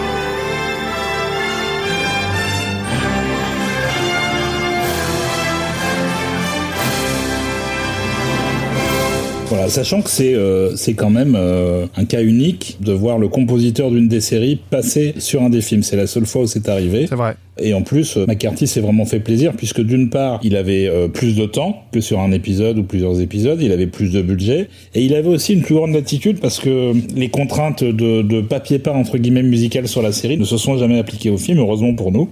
Donc bah il s'est lâché et, euh, et le résultat est tout à fait honorable en fait. Et alors il y a un truc très particulier aussi dans le disque. Si vous offrez le disque, il y a les morceaux à la fin du disque qui sont euh, les effets sonores euh, qui sont utilisés dans le film Generation. C'est très sympa d'avoir le bruit du warp, l'ambiance sur la passerelle, l'alerte rouge. et c'était deux bases quand ils ont sorti la musique. Il y avait la musique de Dennis McCarthy plus les effets sonores du film. C'est vachement sympa. Et alors moi le film à l'époque m'a un petit peu décontenancé, m'a laissé un peu sur ma faim. Et avec le recul, eh bien, je trouve que finalement, c'est quand même un des meilleurs euh, opus de la série, avec des petites erreurs, avec des petits trucs un peu dommages, mais euh, de très très belles séquences aussi. Et la présence d'un méchant euh, auquel on ne s'attendait pas non plus. Donc on, on reste dans le no spoiler par rapport à, à la fin de, de ce film qui était un passage de bâton, hein, euh, Exactement. assez clairement construit comme un, un passage de relais et qui a donné euh, du fil à retordre donc au scénariste dont je parlais tout à l'heure, la Ronald D. Moore, puisqu'il avait ce poster euh, dans son bureau qui montrait les deux vaisseaux et, qui s'entrecroisaient et dans le, sur lequel il avait écrit Kirk versus Picard, One Must Die. Voilà, Euh, il a donc il a donc écrit de- sous cette affluence. Tout à fait. Et donc Michael McDowell qui fait le méchant, euh, on s'attendait pas à le voir dans un Star Trek, mais il y en aura d'autres, hein, des acteurs euh, presque cultissimes euh, qui vont s'enchaîner dans les épisodes suivants. Ah mais il y en a toujours eu hein, puisque euh, Whoopi Goldberg Ouais. qui est ultra fan de Star Trek depuis toujours, a un rôle récurrent dans le rôle de Guinan euh, dans, dans Next Generation. Et je crois qu'elle apparaît d'ailleurs dans le film dans Generations. Bah oui, bien sûr. Elle a un rôle important même, Guinan. De même qu'une partie des, des acteurs, on a deux ou trois acteurs de l'équipe originelle qui apparaissent au début du film pour faciliter la transition. Bah, James Doohan, euh, alias Scotty euh, et Pavel Chekhov. Voilà. On revient à la télévision en 1995 avec toujours cet enchaînement de séries, encore une fois dans l'univers de The Next Generation, en tout cas à la même période, avec Star Trek Voyager qui va à nouveau se passer à bord d'un vaisseau. Euh, retour de Jerry Goldsmith euh, aux commandes du thème. Et en plus de ça, il y a un générique euh, qui visuellement est probablement le plus beau qui ait été fait pour toute série Star Trek confondue, moi je trouve. hein. Visuellement, oui, musicalement encore plus. Mais c'est vrai que le générique euh, retranscrit bien l'esprit de la série, puisque en, gros, il y a un pitch euh, très simple. Le Voyager, qui est le premier euh, vaisseau de la Fédération qu'on voit dans Star Trek, euh, commandé par une femme qui est le Captain Janeway, euh, se retrouve pris dans une, une sorte de, de, de disturbance temporelle euh, qui va l'envoyer à 70 000 euh, années-lumière. En gros, ils sont à 70 ans à vitesse maximum pour rentrer. C'est ça. Pendant cette saison, ils vont essayer de rentrer au plus vite. Et de trouver des solutions pour aller plus vite, justement. Il y a un côté Cosmos 99 euh, dans le pitch puisqu'ils sont coupés totalement de la Terre et de, et de la Fédération. Et ça rappelle la situation dans laquelle se retrouve la base Alpha et mais un vaisseau qui va avoir que ses propres ressources pour s'en sortir pendant euh, pendant cette saison. Euh, ils vont avoir pas mal de difficultés. Ils vont d'office perdre euh, le docteur à bord du vaisseau, ce qui fait qu'ils vont être obligés d'activer un, hologramme de secours qui est joué, l'hologramme est joué par Robert Picardo, qui est un acteur que j'a- j'adore. Un acteur fétiche de Joe Dante. Exactement. Et donc, euh, Robert Picardo va camper un, un docteur sensationnel pendant toute la série, très très drôle, que c'est cet humour pince sans rire. Il prend un peu ce- le rôle qu'avait Data dans Next G, c'est-à-dire du personnage qui a pas le recul de l'humanité, qui est un- une intelligence artificielle. Et ça donne des, des- avec quand ça tourne autour de lui, ça donne de très très bons épisodes. Il y a de très bons épisodes, il y a beaucoup de bonnes idées, et puis le fait est qu'on est toujours dans l'ouverture, et que là, comme ils ont perdu du personnel et qu'ils vont continuer à en perdre au fil des saisons, il y a des gens qui meurent, euh, Oui. ils sont obligés de recruter, et ils recrutent des gens, des planètes qui vont croiser. Mhm. Donc ça élargit encore le champ de, de perspective. Et donc pour la musique, ils se sont dit, bah, on va pas élargir, on va aller chercher quelqu'un qui a déjà fait. Parce qu'il sait faire, il l'a prouvé déjà euh, deux fois, et c'est le grand retour donc de Jerry Goldsmith sur Star Trek, cette fois pour une série, pour écrire le thème principal euh, du générique. Euh, et on va l'écouter maintenant.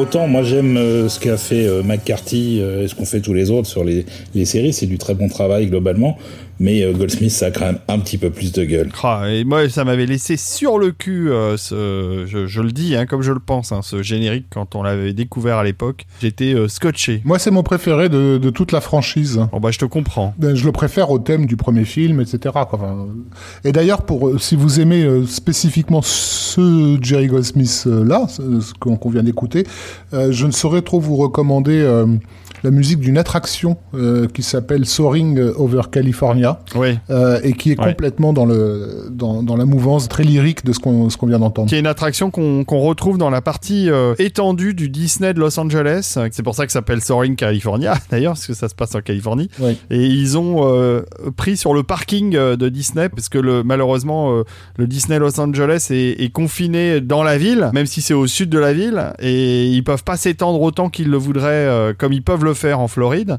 Et donc ils ont pris sur le parking pour créer toute une nouvelle partie euh, liée à, à, la nature et à l'esprit euh, justement euh, de, pionnier. Et, donc il y a ce, cette attraction dont on peut retrouver la musique de Goldsmith qui est tout à fait dans, dans cet esprit Voyager. T'as raison Rafik. Oui, et d'ailleurs la musique de Goldsmith se trouve en disque sur certaines des compilations euh, des musiques des parcs Disney. Euh, il y a eu plusieurs éditions. On retrouve le, c'est une, une, suite de 5-6 minutes euh, ouais. qui est effectivement assez magnifique. Mais pour en revenir à, à Voyager, Voyager c'est une chouette série aussi par son actrice principale, là, Kate Mulgrew.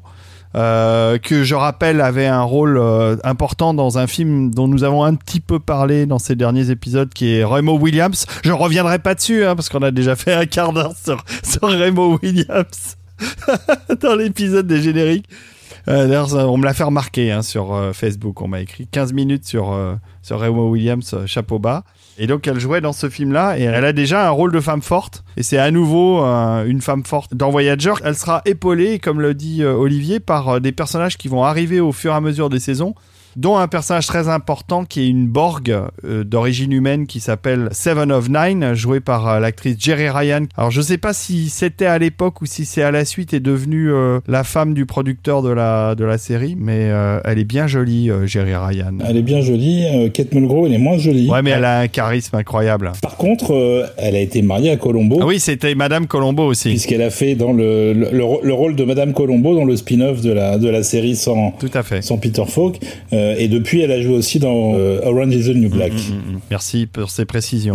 Est-ce qu'on écoute un autre morceau euh, de Voyager? On va écouter un autre euh, morceau. Alors, dans le Voyager, comme dans l'Enterprise, euh, il y a un, une sorte de d'espace virtuel qui s'appelle le holodeck qui est un endroit où on peut recréer à peu près ce qu'on veut eh oui. et où, euh, pour se détendre, les différents euh, protagonistes vont, euh, mmh. je sais pas, se faire une balade dans le New York des années 20. Tous les programmes sont, sont possibles et il y a un bug à un moment donné sur le holodeck du Voyager. Ah mais il y en a souvent des bugs sur le holodeck. Il y a souvent des bugs. Euh, il y a souvent des épisodes en fait qui tournent autour de ça. Ça permet aussi d'étendre encore le scope. Et il y a un bug et certains des personnages se retrouvent coincés dans une version euh, en noir et blanc d'un serial à la Flash Gordon. Il y a plusieurs épisodes autour de ça, c'est absolument génial comme idée. Mm. Euh, ils ont retravaillé tous les costumes pour faire vraiment un hommage à Flash Gordon euh, des années des années 30. Euh, et la musique est à l'avenant, c'est-à-dire que ça sonne vraiment comme une musique qui aurait été écrite à l'époque par Max Steiner ou, ou certains de ses contemporains. Et cette musique est signée David Bell, et donc on va écouter un extrait d'un épisode qui s'appelle Bride of Chaotica.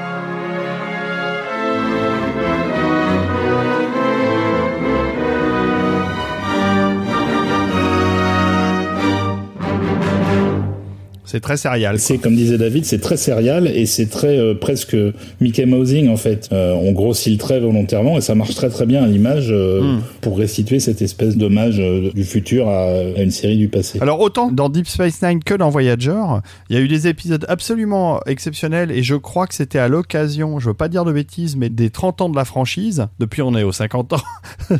ça nous rajeunit pas tout ça mon bon vieux Olivier.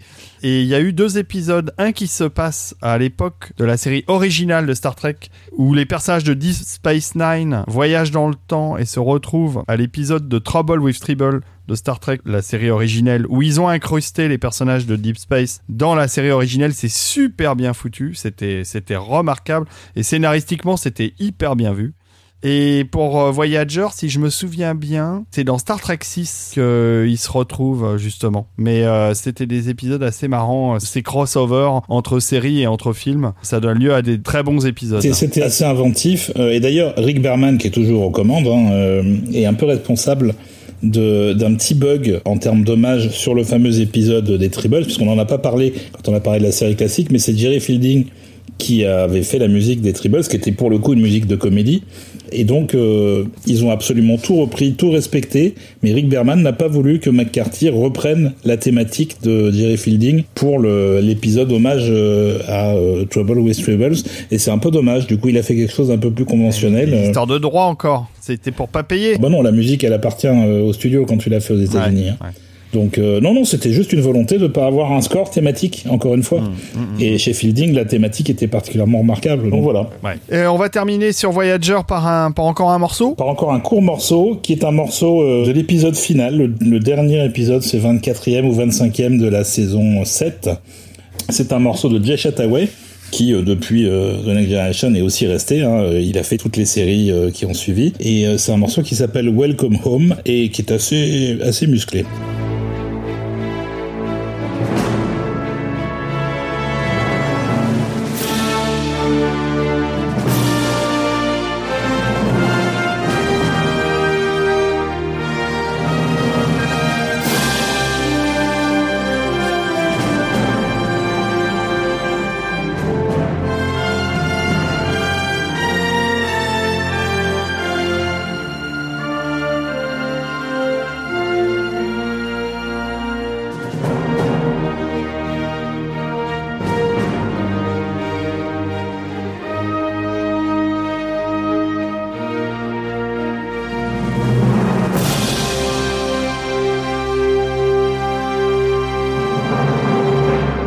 Donc, euh, ces scores des, des différentes saisons de, de la série, c'est aussi un moyen d'apprécier les déclinaisons du thème de Goldsmith par les différents compositeurs qui ont travaillé dessus. C'est vrai. Parce que forcément, ils se sont appuyés, ils ont fait des, des citations, sachant que, bien évidemment, le thème d'Alexander Courage est toujours euh, jamais très loin euh, et revient, revient régulièrement, mais ça, c'est dans tout l'univers Star Trek. Mm, mm, mm. On parlait du, de l'holodeck aussi. euh, je voulais juste ajouter que dans la série The Orville, donc, dont j'ai déjà parlé, qui rend hommage plus que largement à Star Trek, il y a aussi un, holodeck à, à bord du vaisseau. Et il y a un épisode extraordinaire de la saison 2. Je ne sais pas si tu as vu euh, The Orville, euh, Rafik. Toujours pas. Je te le recommande chaudement. Et Olivier aussi, euh, si tu ne l'as pas vu. Ah, j'ai tout vu, j'ai tout vu, c'est très très bien. Dé- Ah. Déjà, la série en elle-même est excellente parce que à la base, c'est un gros pompage de Star Trek où on a juste changé les noms de tout, mais c'est exactement la même chose. Il y a des Klingons, il y a toutes les races. euh, Il y a qu'un seul truc qu'ils ont pas, c'est la téléportation. C'est ça. Et au début, on se dit, euh, Seth MacFarlane, euh, bah, il a pris un univers Star Trek pour faire des blagues. Effectivement, il fait des blagues. Il y en a qui sont super drôles déjà. Mais surtout, il va très vite s'éloigner de ça parce que son envie à lui, c'est de faire du Star Trek. D'une vraie série, ouais. Et ça devient très bon. Donc il y a une vraie écriture, des vrais scénarios, des Ah, vrais épisodes, euh, une vraie tension dramatique. euh, et plus on avance dans la série, encore plus dans la saison 2, reste quelques épisodes vraiment drôles, souvent. Mais globalement, c'est du sérieux et c'est reflété dans les musiques de Bruce Broughton, de John Debney et de Joel McTeedy qui ont travaillé sur la série avec un budget Incroyable. comme on avait à l'époque des séries Star Trek dont on parle, pour avoir des musiciens en live, 30, 40, 50, euh, sur chaque épisode avec un vrai score thématique euh, qu'on entend bien, qui est bien mixé dans la série. Donc euh, oui, oui, il faut voir ça. Ceux qui suivent le compte Facebook de John Debney, qui sont amis avec John Debney, c'est facile, il suffit de lui demander et il vous accepte. Il publie régulièrement des moments filmés au smartphone par sûrement un pote ou sa compagne qui filme l'orchestre, le LA Symphony Orchestra, où il enregistre ses scores sur The Orville et c'est magnifique. Et donc pour en revenir deux secondes au, au, à l'holodeck, au, début de deuxième saison, il y a un épisode euh, qui se passe dans l'équivalent de l'holodeck dans The Orville, qui est sur l'addiction au sexe. Euh, d'un des personnages qui se fait des trips euh, porno dans l'holodeck et ça donne un épisode mais très drôle, mais avec une réflexion sur le sur l'addiction au sexe virtuel qui est vachement maline. Et en plus, parallèlement à ça, il y a une deuxième intrigue dans l'épisode qui est formidable. Enfin bref, ça m'a tellement scotché euh. J'attends avec tellement d'impatience la troisième saison qui est tournée, mais qui est à l'arrêt à cause de tous les problèmes de virus dans le monde. Euh, voilà, j'espère qu'ils arriveront à la sortir quand même d'ici la fin de l'année parce que parce que c'est s'il y a une série que j'attends, c'est bien celle-là. Oui, et puis si vous voulez rigoler un peu autour de Star Trek sans se moquer, parce qu'on se moque pas de Star Trek, faut pas déconner. Il y a aussi un film euh, du tout début des années 2000 euh, qui s'appelle Galaxy, Quest, qui est une, une parodie de Star Trek via les acteurs d'un show télévisé qui était en gros Star Trek qui s'appelle Galaxy Quest dans le film, qui se retrouve embringué dans une vraie histoire, euh, vraiment dans l'espace avec un vaisseau spatial. C'est génial. Par des aliens qui croient être euh, un véritable équipage en fait. Des fans. C'est ça, des aliens qui ont vu la série et qui s'imaginent que, que c'est vraiment des héros en fait. Et donc il y a entre autres le, le génialissime Alan Rickman, euh, Sigourney Weaver et euh, Tim Allen. Une des grandes forces de Galaxy Quest aussi, c'est de séduire le public qui n'aime pas Star Trek, mm, mm, mm. parce qu'il trouve la bonne distance avec son sujet, puisque c'est à la fois une parodie qui voilà qui chambre euh, les Trekkies, donc ça, ça fait plaisir à nous non Trekkies qu'on puisse enfin les chambrer, tout en étant fidèle à ce qui fait la source de leur amour pour la saga, puisque le film rend justice aux fans après les avoir les avoir moqués. C'est une grosse production DreamWorks avec des effets spéciaux que je trouve euh, de très haut niveau, voire de meilleur niveau parfois que ceux des films officiels euh, Star Trek. Vraiment, c'est tout à fait recommandé. Donc c'est une porte d'entrée euh, idéale, je trouve, Galaxy Quest, comme l'est le film First Contact dont on va bien parler un jour. À voir absolument Galaxy Quest en version originale et Alan Rickman en anglais, c'est tellement savoureux, ça perd tellement de son charme quand on le quand on le voit en VF. Bref, revenons à Star Trek et on repart au cinéma on va conclure d'ailleurs euh, l'épisode avec euh, ce huitième film qui arrive en, 1996 et qui s'appelle First Contact. Là, Rafik, tu as des choses à dire sur First Contact. Oui, je viens de le citer il y a deux minutes. First Contact, qui donc est, comme je le disais, euh, une bonne porte d'entrée parce que ça fait partie des films de la franchise Star Trek qui sont susceptibles de plaire au public qui ne s'intéresse pas vraiment à, à cet univers. C'est mon cas. Je ne suis pas du tout un mais c'est un film qui est vraiment conçu, en tout cas dans sa première partie comme un film d'action assez pétaradant, qui nous présente de façon très économe euh, un concept qui a été largement développé dans la série, euh, qui est celui des Borg, de ces aliens qui assimilent euh, des civilisations. Je me souviens dès le début du film d'avoir été pris, comme jamais aucun Star Trek ne m'avait pris dans son récit. Bah, il y a une scène de combat spatial d'ouverture qui est dantesque. Hein. Tout à fait. C'est aussi un épisode qui fait grand cas d'un ouvrage qui parcourt un peu toute la saga. On a parlé dans, dans l'épisode précédent de l'influence de la littérature d'aventure maritime sur la constitution de l'univers Star Trek. Et il y a notamment le roman d'Herman Melville, Moby Dick, qui est assez central, qui, a été souvent évoqué par les créateurs de, de la série, et qui va vraiment se retrouver au cœur de cet épisode-là, puisque en gros, le personnage de Picard se retrouve un peu dans, dans, la, dans la peau de, du capitaine euh, arabe, Akab, je sais plus comment on dit en français, voilà. Akab, moi je dis Akab. C'est-à-dire que son obsession vengeresse à l'encontre des Borg va en fait euh, créer sa perte en tant que capitaine. C'est un des films Star Trek qui a été le mieux reçu par la critique euh, américaine à sa sortie, en partie pour ça, pour avoir euh, joué un peu de cette influence littéraire. Moby Dick est explicitement cité hein, dans le film par le personnage de Picard lui-même. Donc euh, voilà. Mais si, je puis t'interrompre, Rafik, Moby Dick est fréquemment cité dans l'univers Star Trek. Oui, oui, c'est ce que je disais. Oui. Il, est, également cité par Khan dans Star Trek 2 mm. et dans, dans Voyager aussi. Donc c'est quelque chose d'assez récurrent. Et donc le, le, film a eu un, un bon accueil critique et c'est aussi un des films qui a le mieux marché euh, sur son premier week-end de sortie. Enfin, en tout cas, à son époque, il était le Star Trek qui avait le mieux marché euh, sur son week-end de, sortie. Je crois qu'il a été battu par le J.J. Abrams. Voilà, en résumé, c'est un Star Trek pour les non-trekkies. Un film qui a fait euh, quand même 150 000 entrées en France, ce qui n'est pas terrible. Mais je suis d'accord avec toi. D'ailleurs, c'est mon préféré avec Star Trek 2 euh, parce que c'est un Star Trek et aussi un vrai film euh, qui respecte l'univers de Roddenberry tout en faisant euh, quelque chose d'un peu plus guerrier que d'habitude. Ça, c'était pas désagréable quand même. Parce que globalement, jusqu'à présent, Star Trek, on a, euh, on se déforme, on n'a pas tendance à sortir le phaser euh, très très fréquemment puisqu'on essaie toujours de tout résoudre par la diplomatie. Là, euh, on y va quand même euh, direct par une grosse scène de baston avec les Borg euh, qui est vraiment spectaculaire. Juste euh, avant euh, d'écouter le morceau, de, de rappeler que c'est réalisé par Jonathan Frakes, qui joue le commandant Riker. ouais. Qui est le second. dans la série et dans les films, et qui avait déjà réalisé pas mal d'épisodes de Next Generation, mais qui là, pour son passage au cinéma, et notamment au format 2.35, a dû un petit peu réviser euh, sa mise en scène, et donc euh, je peux vous donner la, la liste des films qu'il a pris comme modèle. Il y avait Rencontre du troisième type, 2001, l'Odyssée de l'espace, et euh, les deux premiers Aliens.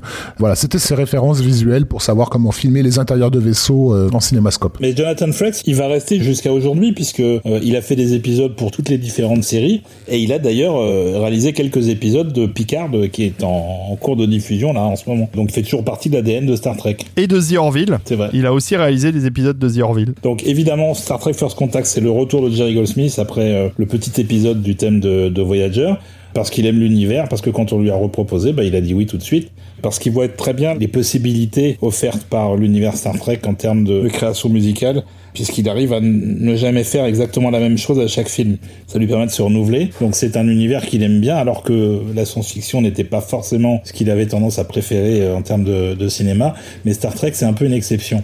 Donc on va écouter le thème euh, principal, qui est un thème très romantique, qui souligne un peu le Ah, c'est génial. l'espoir de la race humaine dans le fameux Force Contact du titre, dont on parlera après.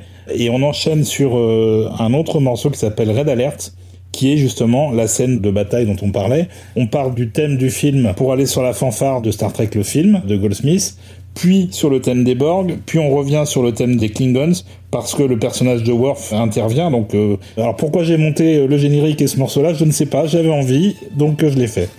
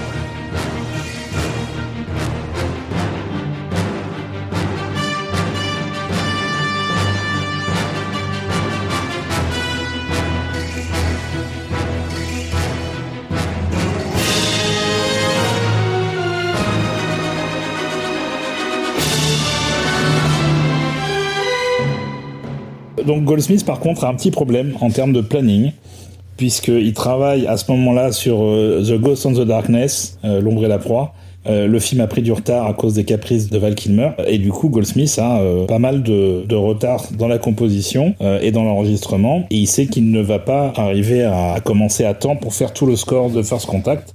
Donc il essaie d'abord de se désengager du projet, mais la prod veut pas. ils sont vraiment contents d'avoir Goldsmith et ils veulent qu'il reste. Et du coup, il propose une alternative, c'est de se faire aider par son fils, Joel Goldsmith, qui est lui-même compositeur depuis pas mal d'années, qui a beaucoup travaillé pour la télévision, Joël évidemment est ravi de travailler avec son père et il commence euh, une semaine avant l'arrivée de Goldsmith sur le projet. Joël commence déjà à faire des choses, à faire des maquettes.